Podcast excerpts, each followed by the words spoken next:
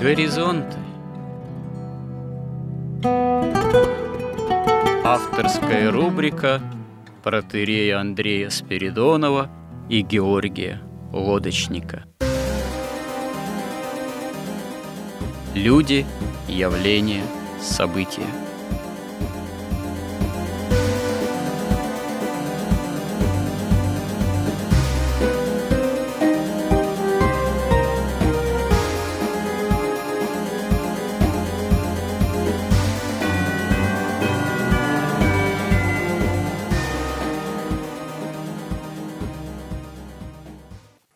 Добрый день, уважаемые радиослушатели.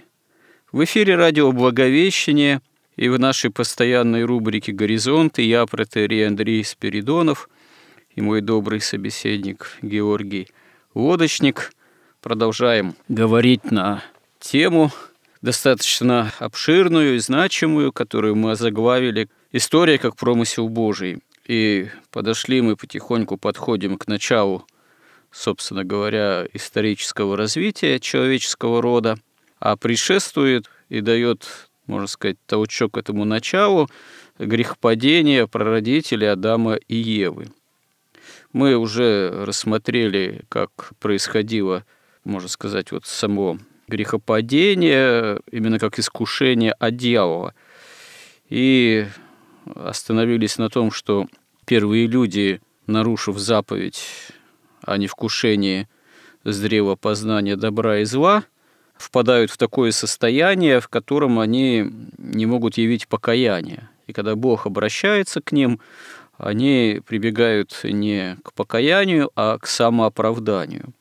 Ну вот и следствием отсутствия покаяния и фактически происшедшего разрыва отношений с Богом оказываются совершенно новые условия бытия, в которые, можно сказать, по своей вине впадает человек, и которые отражаются на всем мироздании.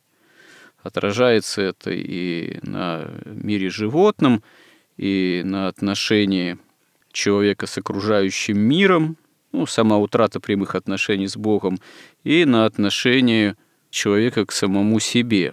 Помимо того, что земля оказывается проклята из-за человека – и тернии и волчцы она будет произращивать, э, будут произрастать помимо полезных культур для человека и будет требовать возделывания, обработки в поте лица, то есть человек, Адам, потомки Адама, они будут вынуждены большую часть своей жизни посвящать, собственно говоря, воспроизводству жизни – то есть э, добыча пропитания, чтобы саму эту жизнь поддерживать. Если в предшествующий период, собственно говоря, состояния первородного, полноты общения с Богом, Адам не нуждался в том, чтобы ему добывать пропитание, ему это все было дано даром, то теперь действительно добывание хлеба насущного, в общем-то, занимает основную часть жизни человека, хотя, конечно, это будет потом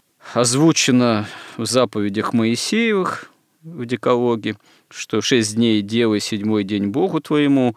Но и из этой основной заповеди мы видим, что Бог не требует от человека посвящать ему большую часть своей земной жизни, а заповедует определенную часть. Ну, это как такая минимальная норма, что одна седьмая получается, седьмой день должна все-таки быть посвящена Богу, но, увы, увы, большее время этот человек все-таки вынужден посвящать не Богу в этом падшем состоянии, а именно воспроизводству самой жизни, труду ради того, чтобы эту земную жизнь поддерживать. То есть настолько искажаются отношения человека с э, окружающим миром, Богом же созданным. Ну, главным следствием, как мы понимаем, разрыва отношений является уже смерть. Смертность человеческого существа, распад цельного человеческого существа на душу и тело, прекращение прямой жизнедеятельности на земле, и, как Господь говорит, «прах ты еси, в прах и отыдешь». То есть земная жизнедеятельность человека в цельном совокупном составе, э, она оказывается конечной, потому что смерть подстерегает человека, э, существо человека оказывается смертным. Хотя э, пока Адам и Ева не согрешали, смерти они не были подвержены, хотя были предупреждены Богом о том, что нарушение заповеди может привести их именно вот к этому печальному состоянию их собственной человеческой природы. Ну, кстати говоря, искушение, ложь – одно из прямых таких уже свидетельств дьявола э, в роли змея, когда он говорит, что нет, не умрете. Еве, он говорит, и прямым образом прибегает к лжи. Действительно, нарушение заповеди, разрыв отношений с Богом – влечет смертность э, человеческого существа. Ну, о чем мы еще можем поговорить подробнее? Почему это именно так? Почему человек, созданный Богом для бессмертия, оказывается обречен смерти, что мы до сей поры на себе явно ощущаем, и уделом человека, падшего, увы, является смерть, как главный итог развития его земной жизни.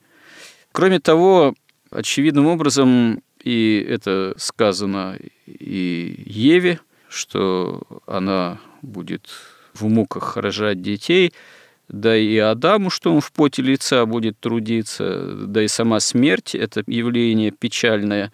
Человек обречен страданием. Вот смысл страдания – это тоже, конечно, отдельная тема, и, собственно говоря, вся земная история, она, безусловно, связано с разного рода страданиями человека. Действительно, э, помимо смерти, да и связанных со смертью, тоже и смертностью человеческого существа страданий, человек вообще после грехопадения обретает такой вот образ жизни именно страдательный. Человек обречен страданием. Смысл страдания это тоже нуждается в определенном ну, обсуждении, осмыслении. Один из смыслов – это, конечно, то, что если человек не страдал бы в падшем состоянии, наверное, он и вовсе бы о Боге забыл.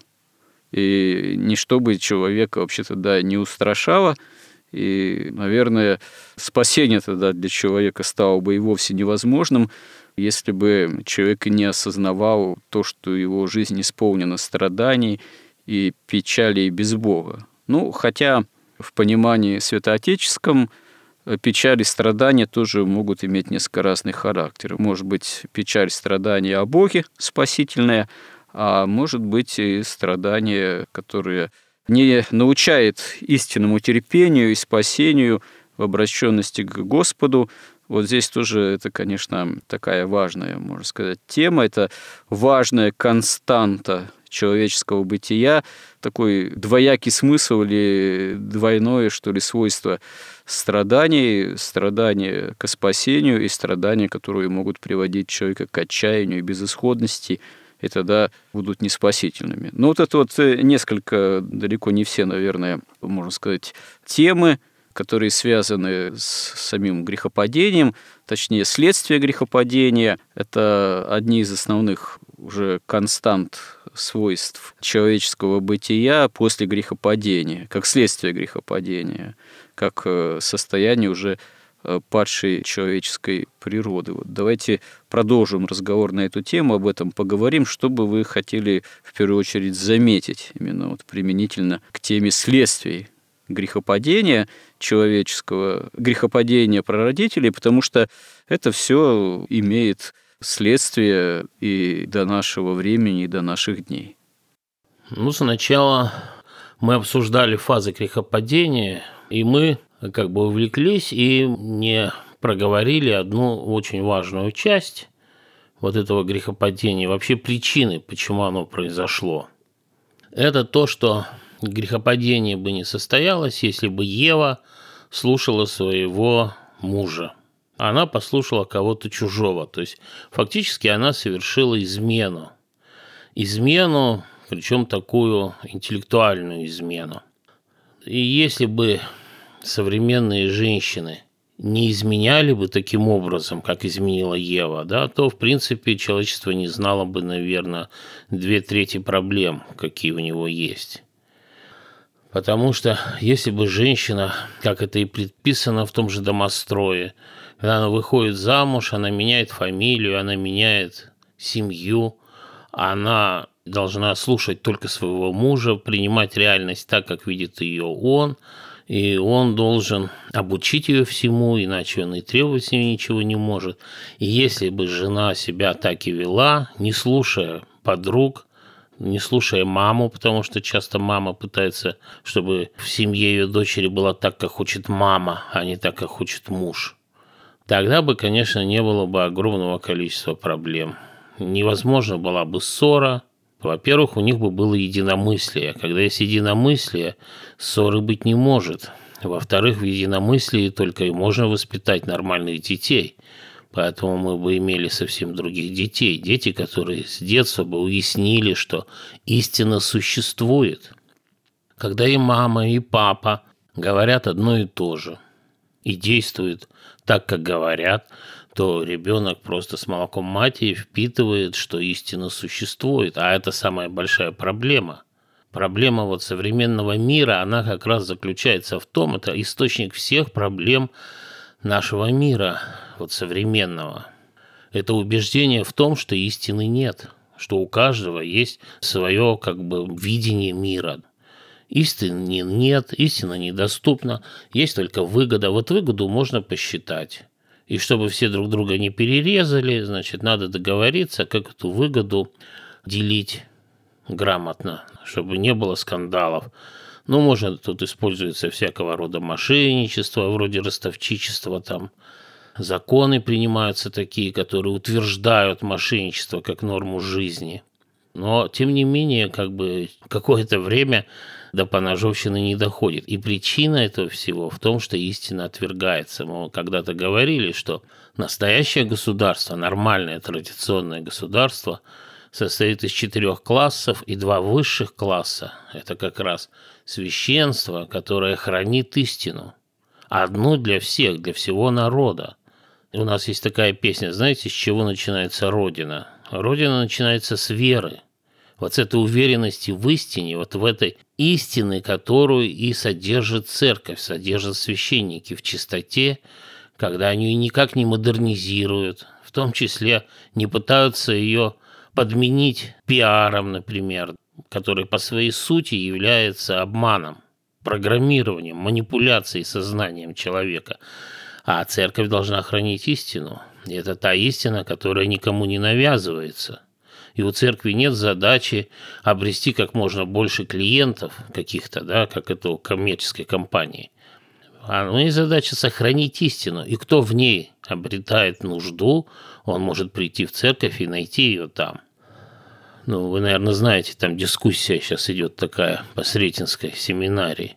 Или психологии. Но психология – это тоже просто, прямо скажем, сатаническое учение. Оно исходит из того, что духа нет. Вообще нет духа, нет Бога. Человек – животное. А вот все, что говорят человеку о духе, о любви, о истине, о нравственности, это все насилие над человеком, осуществляемое обществом в интересах общества – Георгий, стоит заметить, что есть же и православные психологи. Они на чем основываются в таком случае? Православные психологи, конечно, есть.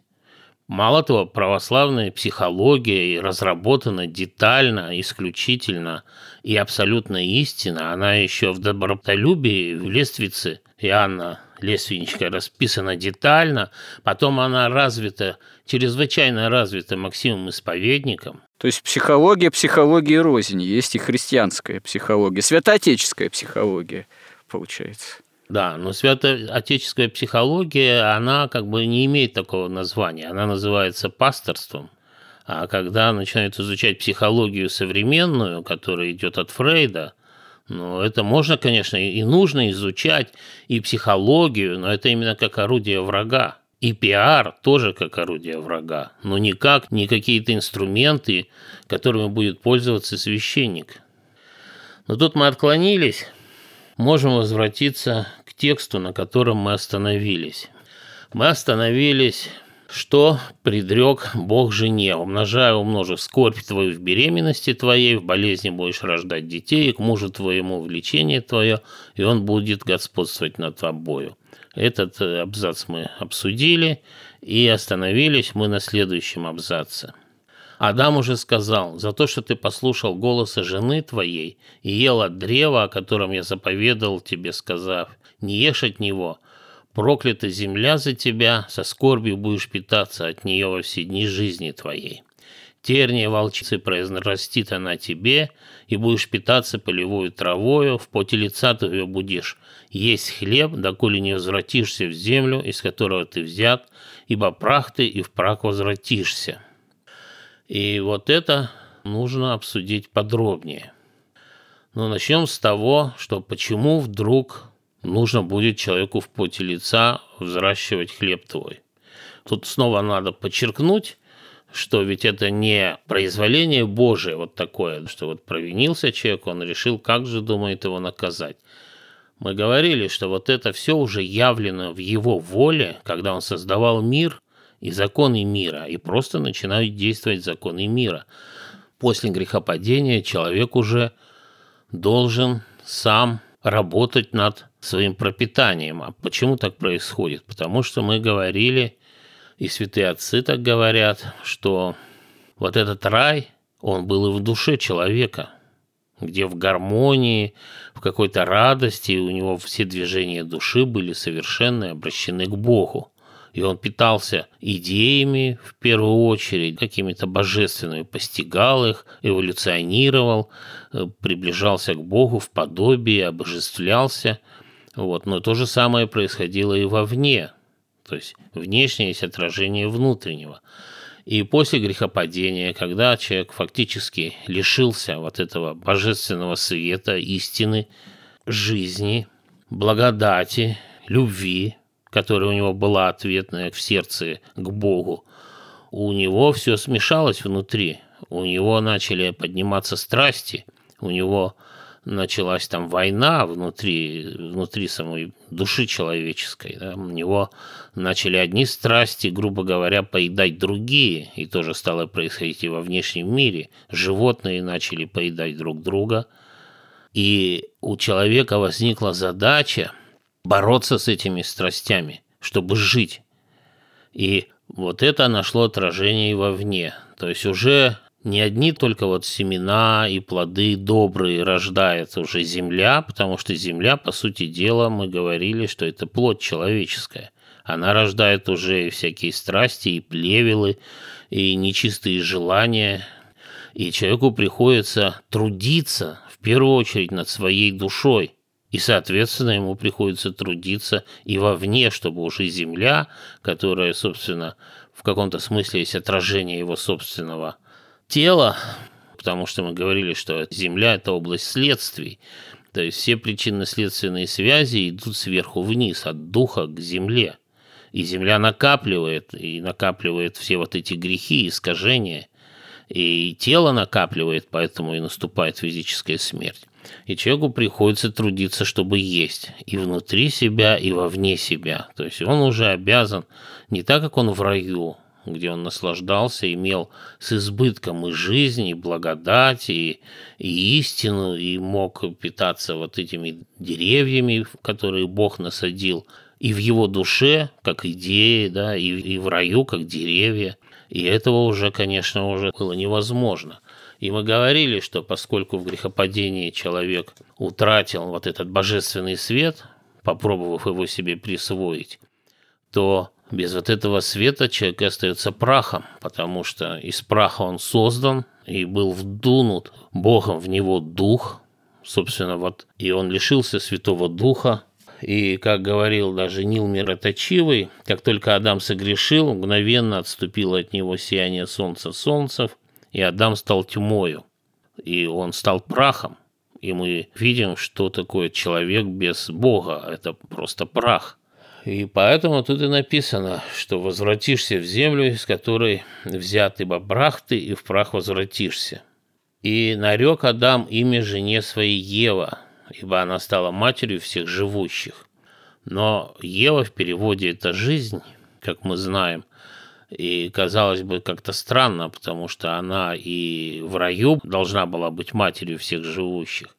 Да, это вот, кстати, это интересный такой сложный наверное, момент, почему наречение Евы Евы, жены Адама, происходит вот уже после грехопадения, фактически, после искушения. Почему имя ей не было Адамом или как-то от Бога дано раньше? Вот в чем тут смысл-то? Ну, я думаю, и, собственно, и так и говорят и святые отцы, что это остался единственный путь продления человеческой жизни на Земле – если так, и Адам и Ева, они были бессмертны и как бы чувствовали себя достаточно в гармонии с мирозданием совсем, то тут у них перед глазами была смерть, и преодолеть эту смерть можно было только рождением детей. То есть в детях, только в роду, родом уже преодолевается смерть, и эта жизнь дает уже только женщина. А насколько они в этот момент уже могли понимать, что такое смерть? Они стали смертными, но смерть еще не была явлена прямым образом. Видимо, раз он уже ее назвал так, свою жену Евой, значит, он уже понял. И вот следующий абзац как раз очень много объясняет здесь. «И сделал Господь Бог Адаму и жене его одежды кожаные, и одел их». И тут как, например, вот святитель Григорий Низкий пишет, что кожаные ризы – суть мудрования плоти. И иногда бывает такое мнение, что кожаные ризы – это наша кожа, это наши пять чувств, которым мы отделены сейчас от мира, вот это и есть кожаные ризы. Но если мы посмотрим, вспомним текст предыдущий, то Адам и Ева стали прятаться от Бога, именно почувствовав стыд своей ноготы. И Бог милосердием своим вот сделал им здесь кожаные ризы, которые прикрыл именно вот это тело наше. Ну, и то, и другое, видимо, толкование, они совместимы. Это, да, по мнению святых отцов, и состояние человеческой плоти вот после грехопадения, как такое одебелевшее, замоторевшее, что называется, закрывающее, в общем-то, человеку духовное зрение, э, прямое видение реалий духовного мира, что по толкованиям же святоотеческим для человека есть и определенное благо, потому что если бы не вот эти ризы кожаные, можно сказать, закрывающие в обычном состоянии падшести уже человеку видение вот именно духовного мира, то человек был бы в состоянии постоянно созерцать э, силы демонические в духовном мире. А это могло бы демонизировать человека в крайней степени, человек стал бы, в свою очередь, бесовиден, и тогда спасение для него было бы невозможным. То есть вот эта метаморфоза человеческой плоти, э, такой отяжелевшая, одебелевшая, она явилась таким Божьим действием, попущением, необходимым для существования падшего человеческого рода применительно к реалиям духовным, которые могут быть и небезопасны для человека, пораженного грехом же. Ну и толкование, что действительно вот только был Адам венцом творения, владыкой, царем в отношении мира животного в том числе, а вот уже есть необходимость приносить животных в жертву или даже убивать их, чтобы одеться в шкуры, чтобы иметь одежду из шкур этих же самых животных, которые тоже стали по причине грехопадения человека смертными. Ну да, если бы плоть человеческая осталась той же, что была в раю, то, в принципе, человечество повторило бы опыт сатаны, просто оно бы пало мгновенно и окончательно, и мы к этому сейчас подойдем. Да, тут одно мнение не противоречит другому, но все-таки по логике мы же как бы вот это толкование наше, это толкование в эпоху торжества науки, которое превозносится над богословием, но мы тут пытаемся именно такими научными или наукоподобными, какими-то логическими методами объяснить, а что же имеет в виду богословие, и тогда наука становится очень жалкой на этом фоне. на самом деле. Поэтому, если следовать логике и учитывать, что законы, уже созданные Богом, предполагали, как только совершается грехопадение, как только человек теряет связь с божественным светом, с истиной, с жизнью, то он сразу преображается в этом смысле, он падает. И вот в предыдущем, еще в седьмом пункте написано, «И открылись глаза у них обоих, и узнали они, что ноги, и сшили себе смоковные листья, и сделали себе опоясание». То есть они уже изменились в тот момент. И большинство святых все-таки говорит о том, что вот сшил кожаные одежды Господь им, это результат его милосердия, которое уже стало следствием жертвоприношения. Потому что когда мы будем читать потом про первых людей, про Каина и Авеля, первое мы что читаем о них, это то, что они пошли приносить жертву Богу. То есть это как бы было уже одним из основополагающих принципов жизни людей на земле. И ясно, что они должны были узнать об этом, скорее всего, в раю. Поэтому произошло жертвоприношение, и вот эти одежды жертвенных животных по милосердию своему, тут как бы двойной смысл, то есть он физически прикрывает срам уже нового человеческого тела падшего, и как бы вот эту наготу духовную, вот эту необходимость смерти он как бы через жертвоприношение милует людей, и возникает вот эта временная жизнь наша на нашей вот земле, в которой мы живем.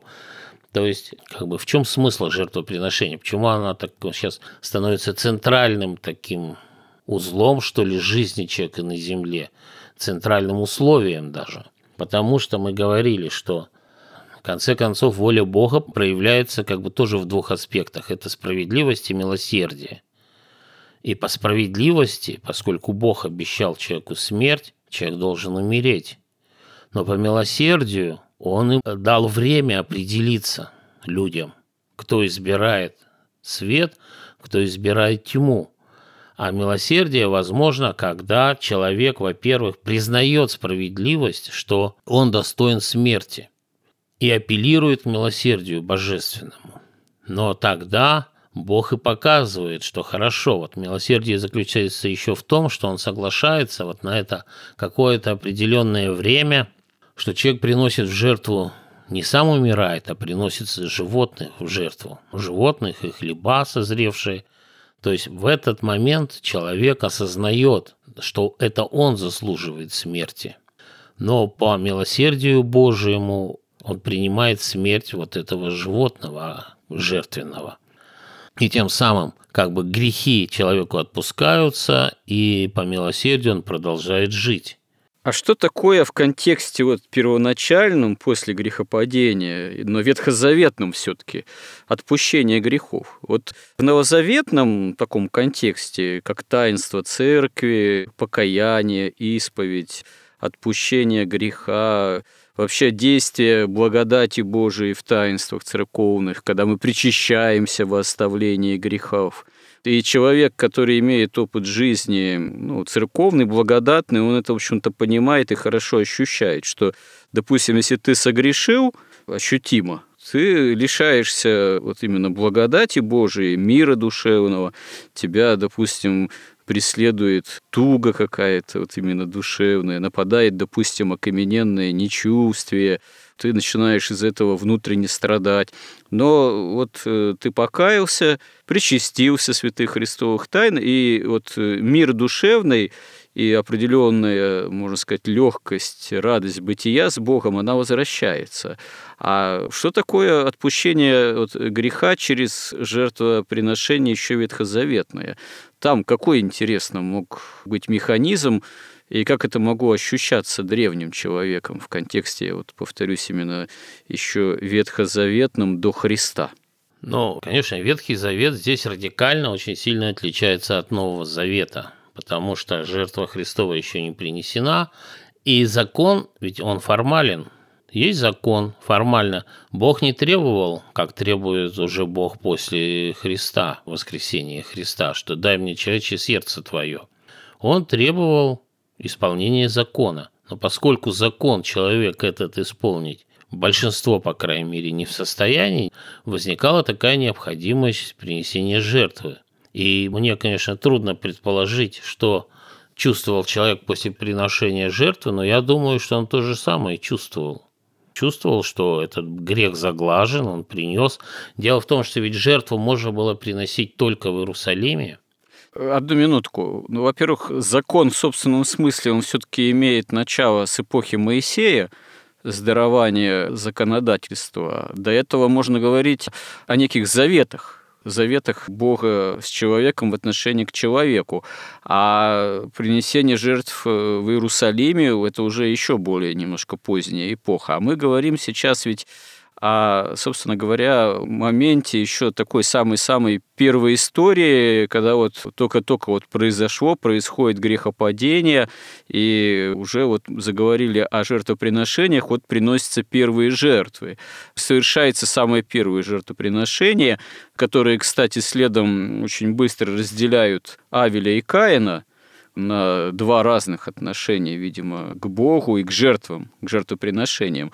Но вот каково тут соотношение того, что законно, незаконно, вообще понять это закона, видимо, не было, или все-таки у первых людей самых, еще у Адама и Евы, некое понимание, ощущение законности, незаконности того, что они должны делать, уже было. То есть какое-то, видимо, было понимание установленности неких действий, санкционированности неких действий от Бога, несмотря на то, что вот только что отношения с ним были разорваны.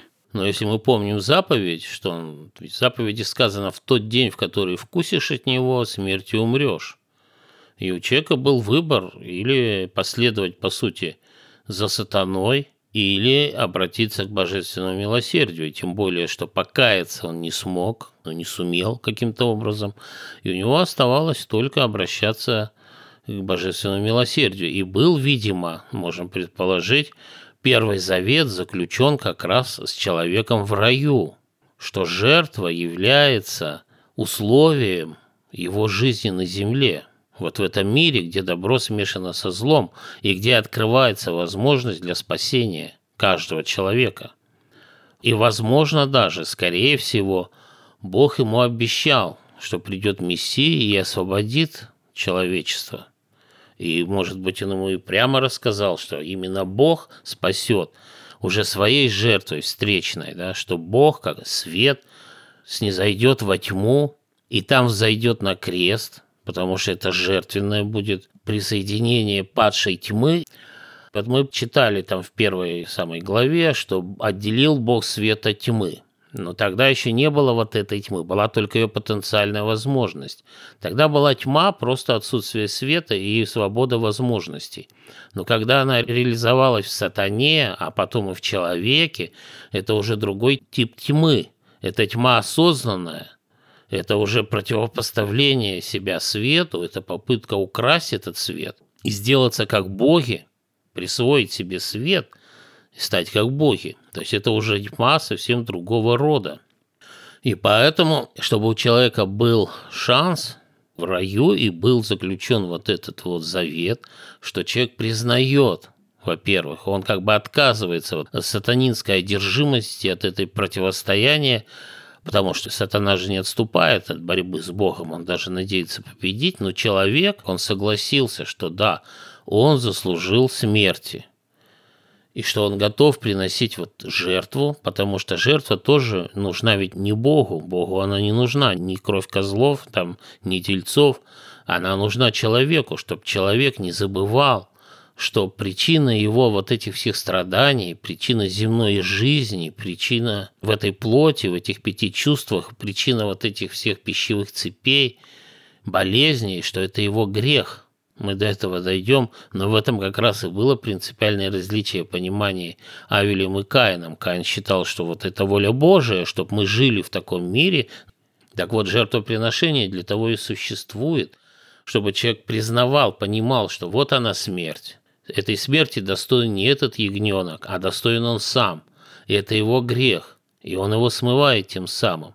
И он знает, что эта жертва его, она условна и не окончательна, что все равно он не сейчас освобождается от греха, а принося жертву, он только исполняет условия возможности в дальнейшем быть спасенным уже самим Иисусом Христом, когда свет во тьму входит и жертвенным образом присоединяет эту тьму к себе, к свету.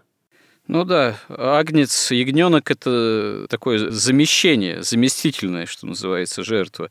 Человек на самом деле достоин смерти за свои согрешения уже здесь и сейчас. Но Господь долготерпит, Заменой этому вот служит агнец непорочный, который, в свою очередь, прообразует грядущую жертву самого Бога, жертву Бога-человека, агнца Божьего. Наверное, действительно это так, и в этом смысле мы, конечно, можем говорить о том, что это тоже своего рода изначальный завет Бога с человеком несколько так гипотетически, но, вероятно, можно усмотреть, да, вот в контексте библейского повествования, что это тоже завет уже Бога с человеком, вот то, что, с одной стороны, приговор Божий изречен, с другой стороны, Бог одевает человека в ризы кожаные, это благо для человека, спасительное благо, а для чего уже требуется жертвоприношение. Но одновременно с этим, собственно говоря, здесь же, в этом же контексте библейского повествования мы видим по единодушному мнению святых отцов, что обетование спасения, оно, да, заключается в словах, обращенных к Еве, что вот семя жены сотрет главу змея. То есть явление Богородицы, непорочное зачатие Пресвятой Девы, Спасителя, пришествие Спасителя, будет служить окончательной победой над злом, победой над змеем, над дьяволом. Но это подразумевает все-таки еще и такое очевидное на все времена противостояние э, человека и змея, борьба человека против дьявола с Божьей помощью. И здесь, опять же, мы, наверное, должны тогда вернуться к теме ответственности человека за свое спасение и ответственности во многом и женского рода тоже, потому что, с одной стороны, жена, да, будет э, сугубо подчинена мужу, а с другой стороны, говорится, что семя жены сотрет главу змея. Как искушение пришло через жену, через Еву, так и спасение в дальнейшем приходит через жену, через Деву Марию, через Пресвятую Богородицу. Вот вы здесь вначале затронули тему того, что искушение Евы, ну, что она поддалась этому искушению, это есть своего рода измена, да?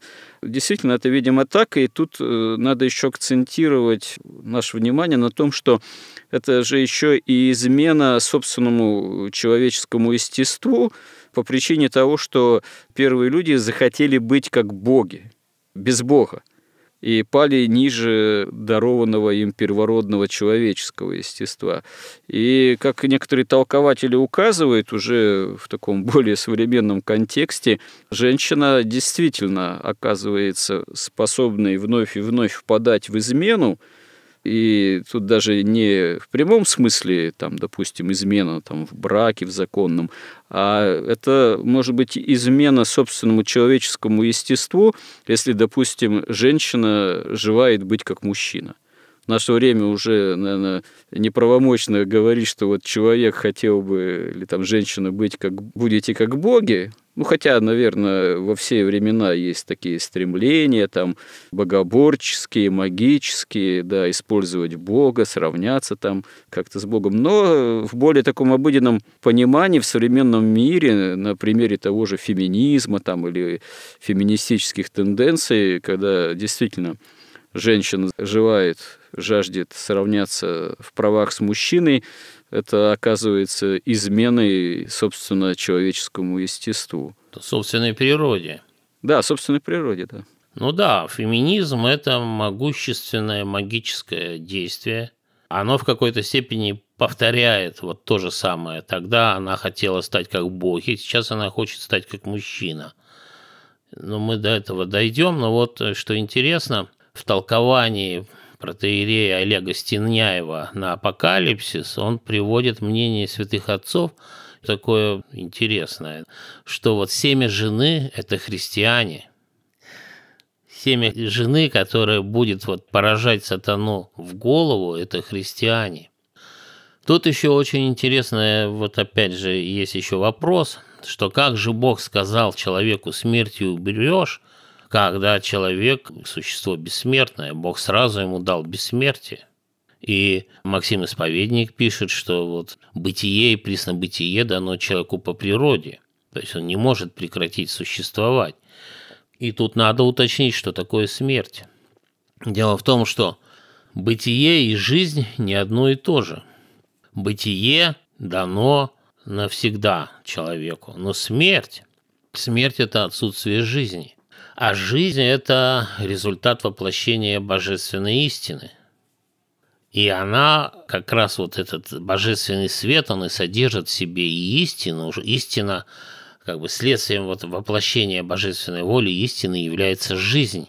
И жизнь – это не нечто такое, как бытие. Нечто есть или чего-то нет. Как и любовь, так и благодать, так и жизнь, ее может быть больше или меньше – вот сатана, в нем совсем нет жизни, но он существует. Он существует, но он существует как нежить. У него уже нет возможности эволюции, он не может эволюционировать, просто потому, что у него и нет жизни, а именно жизнь – это то, что позволяет изменяться, развиваться, эволюционировать, сохраняя свою идентичность. Это субъектность. Вообще, кстати, это интересное понятие, нежить. Его происхождение, но явно не случайно. Да, источник жизни он один, это Бог. Если мы отворачиваемся от Бога, у нас нет жизни. А когда у человека нет жизни, он становится подобен сатане, он становится таким же злым, агрессивным. И, собственно, вот вы говорили, откуда берутся страдания, вот это главный единственный источник страдания, это недостаток жизни – Недостаток жизни приводит, во-первых, к болезням, которые вызывают страдания. Во-вторых, он приводит к тому, что человек желает не то, что соответствует воле божественной. То есть он желает сотворить зло или следовать своим страстям или похоти, и это противоречит истине и противоречит, значит, жизни. И человек утрачивает эту жизнь, точно так же и у него сразу, опять же, наступают страдания. Ну и потом страдания действительно может человек использовать в себе на пользу, как искупление. Потому что что такое зло? Зло – это когда кто-то страдает. Если никто не страдает в результате ваших действий, то и нет и зла. И кто-то, чтобы жизнь продолжалась, должен поглощать вот это страдание, которое возникает от присутствия в жизни зла. И когда человек понимает, что он болеет, опять же, не по воле Бога, а потому что он лишился источника жизни, когда он проявляет свою волю не в соответствии с истиной, как волей Бога живого, и, конечно, наступает страдание. И он, когда относится к нему как к искуплению, то он в этом случае начинает возвращаться к божественному свету. Да, эта тема довольно непростая и неисчерпаемая, наверное, во многом вот темы, в том числе страдания, страдания спасительного, неспасительного. Опять же, то, что страдание во многом происходит от отсутствия полноты жизни, а полнота жизни, она связана непосредственно с отсутствием общения с Богом. Э, здесь же еще требует рассмотрения понятия первородного греха, это понятие довольно тоже непростое, сложное. Я думаю, мы в следующем сюжете наших горизонтов тоже это понятие должны рассмотреть. Просто сейчас, увы, эфирное время нашего нынешнего сюжета подходит к концу. И вот эта тема жизни, смерти, страдания, еще мы ее, конечно, не раскрыли в возможной полноте, если это вообще возможно, это вот так вот в таких э, разговорах раскрыть, но приблизиться к истинному пониманию христианскому возможно. И мы, даст Бог, продолжим это в следующих сюжетах. Вы что-то хотели бы еще подытожить в заключение нашей нынешней беседы?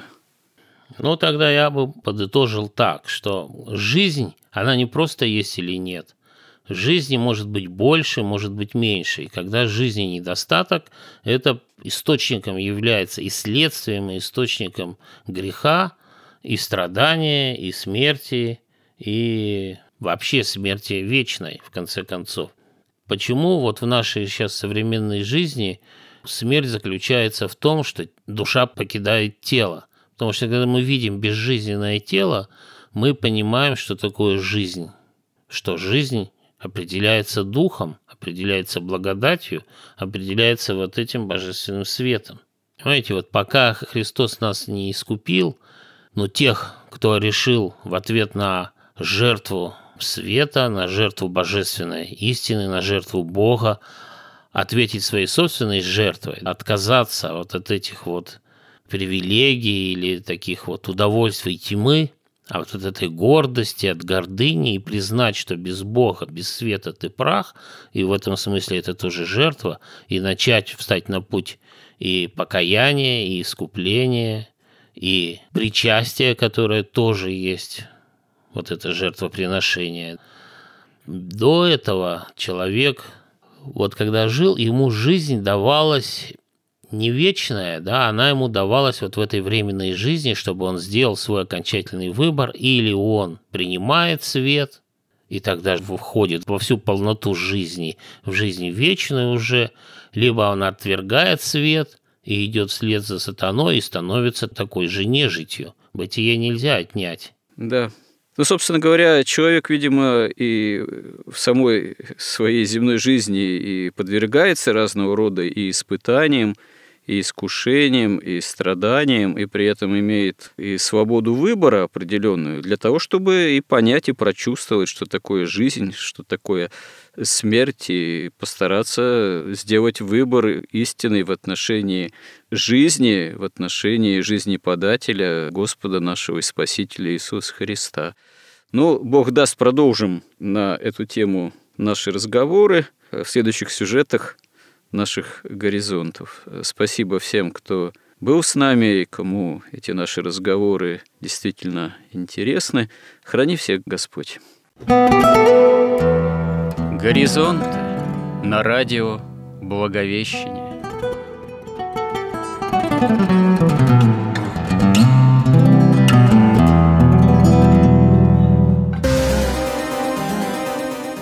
Разговор вели протеерей Андрей Спиридонов и Георгий Лодочник –